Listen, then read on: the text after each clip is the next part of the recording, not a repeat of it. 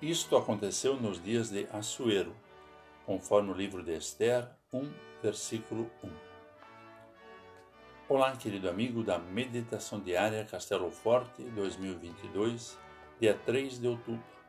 Hoje vou ler o texto de Romildo Reinaldo Vrace, com o título Deus transforma acontecimentos em bênçãos.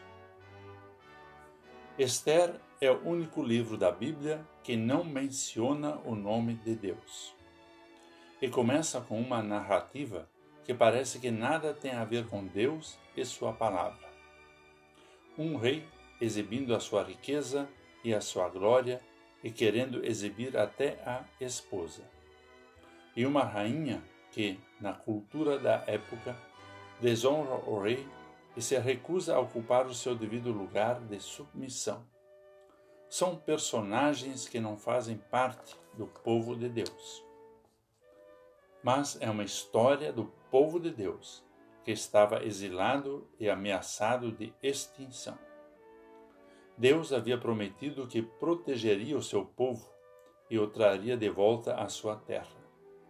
Porque o Senhor se compadecerá de Jacó e voltará a escolher Israel, estabelecendo-os na sua própria terra. Deus sempre cumpre as suas promessas. O fato de Deus não ser mencionado não significa que ele estava ausente. E um início de história que parece ter nada a ver tem tudo a ver.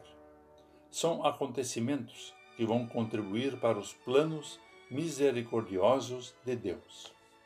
Aqui, o plano de Deus é livrar o seu povo da extinção. Era uma ameaça que ainda parecia nem existir. Mas Deus sabe o que vem pela frente. Ele sabe das ameaças futuras e quer proteger os seus escolhidos desses males. E vai direcionando os acontecimentos para essa proteção. Assim é Deus também para nós. Nada acontece por acaso. Todas as coisas cooperam para o bem daqueles que amam a Deus, de acordo com Romanos 8, 28.